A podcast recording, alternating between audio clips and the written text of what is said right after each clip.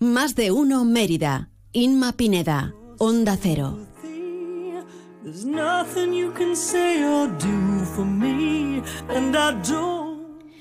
Ya estamos de vuelta, continuamos en más de uno Mérida y nos vamos a interesar a continuación por el terreno cultural y en concreto por la programación de los próximos meses del Museo Nacional de Arte Romano de Mérida.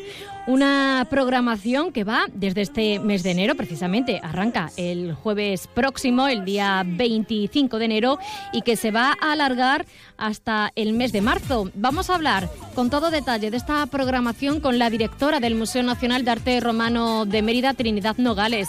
Trinidad, ¿qué tal? Buenas tardes. Muy buenas tardes ante todo y muy feliz año a todos los oyentes y a todos los que formáis parte de esa familia radiofónica. Muchas gracias, Trinidad. E igualmente, feliz año para todas las personas del museo y en especial para, para ti. Oye, bueno, eh, eh, hemos cerrado un año que ha sido bastante bueno en datos para, para el museo y también ah, en la participación de todas las actividades que, como la que vamos a hablar eh, a continuación, desarrolláis en la institución. Pues sí, ha sido un año que, bueno, hay que tener en cuenta una cosa, que con motivo de las obras de climatización estuvimos cerrados el año pasado, 2023, tres meses, lo que significa que hemos estado cerrados un 25% del año mm, y, lógicamente, el número de visitantes pues se ha reducido porcentualmente, pero muy poquito. Hemos bajado apenas un 11%, a pesar de que hemos cerrado un 25%, o sea que menos de la mitad del porcentaje de la, del cierre, y eh, en total este año 2023 pues hemos tenido casi 190.000 personas, eh, exactamente 186.324 personas al año 2023, un poquito menos que el año pasado por el motivo que acabo de comentar del cierre, pero para que los oyentes se hagan una idea, Hemos atendido, el voluntariado cultural del museo ha atendido en 2023 50.000 personas en 136 visitas. Es decir, que si dividimos las 136 visitas por los nueve meses que hemos estado abiertos, pues imaginaros que sale a, bueno, prácticamente a, varias visitas eh, semanales y, en fin, que hemos tenido una actividad bastante importante. Pero volvemos a retomar ahora en 2024 las actividades habituales. Eh, saben los oyentes que seguimos con las obras de ampliación y remodelación del museo, que también son es un capítulo importante de nuestra institución. Y de momento, como tú bien anunciabas al comienzo de la apertura, mm, pues eh, vamos a iniciar, la, aunque hemos tenido todas las navidades, programaciones para familia, para actividades de fin de semana, actividades de, de todo tipo, de recordatorio de, la, de las antiguas fiestas de la Saturnalia, en fin, eh, todas esas actividades vinculadas con el cambio de, del ciclo eh, en el mundo antiguo. Ahora empezamos el 2024 y retomamos el ciclo de conferencias de grandes descubrimientos en arqueología.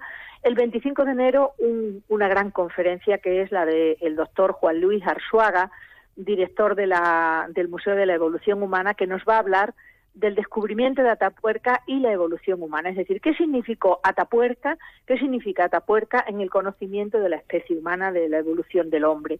Y creo que es una ocasión estupenda para acercarse al Centro Cultural de Caja Badajoz en la Plaza de Santo Domingo a las seis y media. Las conferencias son de apertura, es decir, de acceso abierto y gratuito, por supuesto. Y también aquellas personas que no puedan ir, luego lo pueden ver en la página de YouTube del museo. Con lo cual hay esa doble posibilidad de asistir el jueves por la tarde a las seis y media en el Centro Cultural Santo Domingo eh, a la conferencia o bien eh, verla posteriormente a través del canal, a partir del viernes, a través del canal de YouTube del museo, eh, verla en diferido en, nuestra casa, donde nos sea más cómodo, si es que hay público que no puede asistir. asistir. Esa, esa conferencia de apertura da paso a toda una serie de conferencias que vamos a tener a lo largo del mes de febrero hasta bien avanzado marzo y que se extenderán luego posteriormente hasta la primavera. En febrero tendremos eh, a la doctora Isabel Izquierdo, directora del Museo Arqueológico Nacional, con la Dama de Baza, el descubrimiento de la Dama de Baza, el 1 de febrero. El 8 de febrero la doctora Marta Carrasco de la Universidad Camilo José Cela, que hablará de Winkelmann y los descubrimientos de Herculano, que son importantísimos también por la relación que tienen con la corona española. El 15 de febrero vendrá el profesor Miguel Ángel Elvira, las pinturas de Tarquinia, eh, ese yacimiento italiano tan importante con esas tumbas etruscas. El 22 de febrero vendrá la profesora Isabel Rodá, que nos hablará del Esculapio de Ampurias, una gran obra griega en la península ibérica. Y mm, el 29 de febrero eh, el profesor Adolfo Domínguez Monedero hablará del descubrimiento de Micenas, es decir, que aquí a lo largo del mes de enero y febrero, desde el día 25 en adelante, está toda una serie de conferencias de primerísimo nivel para que el público pueda acercarse hasta ese centro cultural Santo Domingo que la Fundación Caja Badajoz amablemente ha cedido al Museo Nacional de Arte Romano para que mientras duren las obras podamos desarrollar allí eh, los ciclos de, conferencias del, del museo. Y paralelamente, pues vamos a continuar los ciclos educativos con los colegios de Mérida y Comarca, con los colegios prácticamente de toda Extremadura, los programas educativos para educación primaria, educación infantil, primaria y secundaria, que están teniendo un gran éxito. Eh, luego, a lo largo también del mes de febrero, eh, seguiremos con el proyecto de eh, arqueología del recuerdo y también con actividades del voluntariado sobre mm, la mitología y los dioses que anticipan la primavera. Y en marzo, el plato fuerte, como siempre, la primera semana de marzo, entre el 3 y el 14 de marzo tendremos el ciclo temático monográfico de Ser Mujer en Roma, que se desarrolla en torno al Día de la Mujer. Tendremos la conferencia de, del día eh, a comienzos de, marzo, hablaremos sobre eh, la representación de la Dama de Elche, que nos hablará la profesora Trinidad Tortosa, eh, eh, que nos presentará esta, esta conferencia tan, tan atractiva, tan interesante, y eh, ella nos hablará de la Dama de Elche, la agitada vida de un, de un icono muy, muy, vamos, muy singular en, la arqueología hispana. Y luego el día, esto será el día 5 de marzo, la conferencia de la Dama de Elche, y el 7 de marzo, en el preludio del Día de la Mujer, tendremos al profesor José Ramón Pérez Acino, uno de los egiptólogos más importantes del mundo actualmente, de la Universidad Complutense, que nos hablará de Nefertiti, del hallazgo del busto de Nefertiti.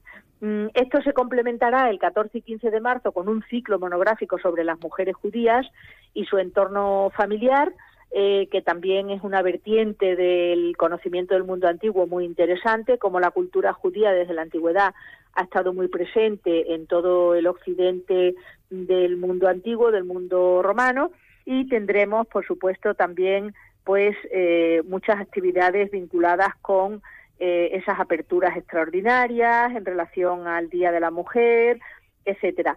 Eh, las actividades del museo se complementan con las actividades de la Asociación de Amigos. ¿eh? que tiene también programadas visitas dentro de Mérida, visitas al museo. Eh, Hay una que me llama mucha, mucho la atención, Trinidad, visita progresiva al Museo Nacional de Arte Romano y su colección de vidrios, el 24 de febrero. Sí, porque mm, lo que pretendemos con el voluntariado cultural de la Asociación de Amigos es que el público a veces conoce, tiene una visión genérica del museo, pero no tiene quizá eh, un conocimiento más detallado y más concreto de las colecciones del museo. Y esto es un acercamiento a la colección del museo, a la importancia de esas, de esas colecciones de vidrios que tiene el Museo Nacional de Arte Romano y que se va a hacer eh, el 24 de, el 24 de febrero, eh, próximos. En suma, mm, pues nuestro programa lo que pretende es tener mm, una oferta que se adapte a todo tipo de público, eh, hechos durante las actividades de centros educativos durante la semana, las actividades como esta última que hemos comentado en fin de semana, el sábado 24 de febrero, y las conferencias los jueves, es decir, un calendario y una programación adaptada a todo tipo de intereses. Mm, intereses de ámbito educativo, intereses de ámbito más específico y profesional, coloquios y congresos científicos dentro de las líneas de investigación del museo y actividades para fin de semana de familia. Y bueno, pues creemos que es un programa eh, que responde muy bien a la realidad del museo y a pesar de que estamos inmersos en las obras de ampliación y remodelación que lógicamente eh, nos causan pues esos característicos molestias y características actividades cuando uno está de obras pues pasa como en casa no que siempre hay partes que tenemos que, que tratar de otra manera pero eh, bueno, pues siempre abiertos, abiertos al público para que cualquier tipo de, demanda, de interés encuentre respuesta en nuestra programación. Y las exposiciones que, que todavía, exposiciones temporales todavía eh, continúan, como es la, la, exposición temporal Forum hasta, hasta junio y por otro lado también la de Picasso que termina este, este mes de termina enero. Este mes, termina este mes. Animamos a todos los oyentes a que vengan a verla porque es una exposición muy singular.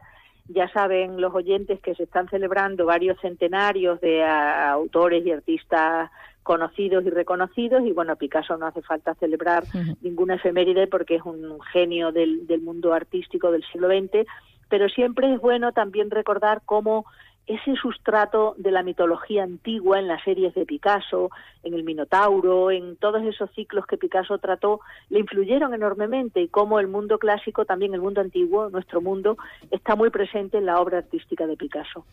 Y ya para finalizar, eh, Trinidad, hablabas de esas eh, obras de, de ampliación. ¿Van a buen ritmo? Pues estamos contentos. Lógicamente, en las obras siempre pueden surgir a veces mm, eh, el, eh, aspectos sobrevenidos con los que no se contaba, etcétera, pero estamos contentos. Rafael Moneo viene con mucha frecuencia, hace un seguimiento muy exhaustivo de, la ampliación del museo y estamos trabajando también en poner en, en, reorganizar el tema de la climatización. Han surgido algunos problemas colaterales de las instalaciones antiguas, porque claro, no olvidemos que es unir una parte nueva a un edificio que tiene ya pues casi 40 años. Entonces, bueno, hay que poner a punto las instalaciones antiguas, en ocasiones no responden como se esperaba, hay que hacer cambios, reparaciones, adecuaciones, etcétera, pero esto es lo normal en una obra, lo normal en una obra es que surjan determinadas cuestiones y nosotros estamos aquí pues para resolverlas lo mejor posible y sobre todo para que el público y el usuario se lleve eh, una buena imagen nuestra y procurar que el servicio pues siga siendo eso, un servicio óptimo y, bueno, pues que si tenemos que cerrar las instalaciones sea por el mínimo tiempo posible para evitar ese perjuicio de que el público que viene a Mérida mm, pueda ver el Museo Nacional de Arte Romano. Y también lo quiero destacar, resaltar el papel de la colección visigoda y el Museo Visigodo. No olvidemos que hemos abierto eh, el Belén de Playmobil este, estas vacaciones el mes que ha estado abierto eh, ha tenido casi 12.000 personas de visitas, eh, que está allí en la instalación del Museo Visigodo. Por tanto, nosotros queremos también potenciar la colección visigoda para que los oyentes que no lo conozcan se animen y vayan a verlo porque merece la pena eh, esa colección visigoda a la que queremos dar un impulso. Y cuando hemos tenido que permanecer cerrados pues hemos derivado nuestro público hacia la colección visigoda. Bueno pues eh, todo queda claro, esperemos que, esas obras sigan eso a buen ritmo y que no haya eh, problemas. Y si hay algún problema que se pueda solucionar rápido. Trinidad, ojalá terminen cuanto antes esas obras. Y nada, dar la enhorabuena a todo el equipo del museo por ese, por ese trabajo, por toda la programación de cara a los próximos meses y también, bueno, por ese número de, visitantes que, que recibe. Eh, muchísimas gracias, eh, como siempre, por acompañarnos. Que pase un buen día. Gracias a vosotros. Un saludo cordial.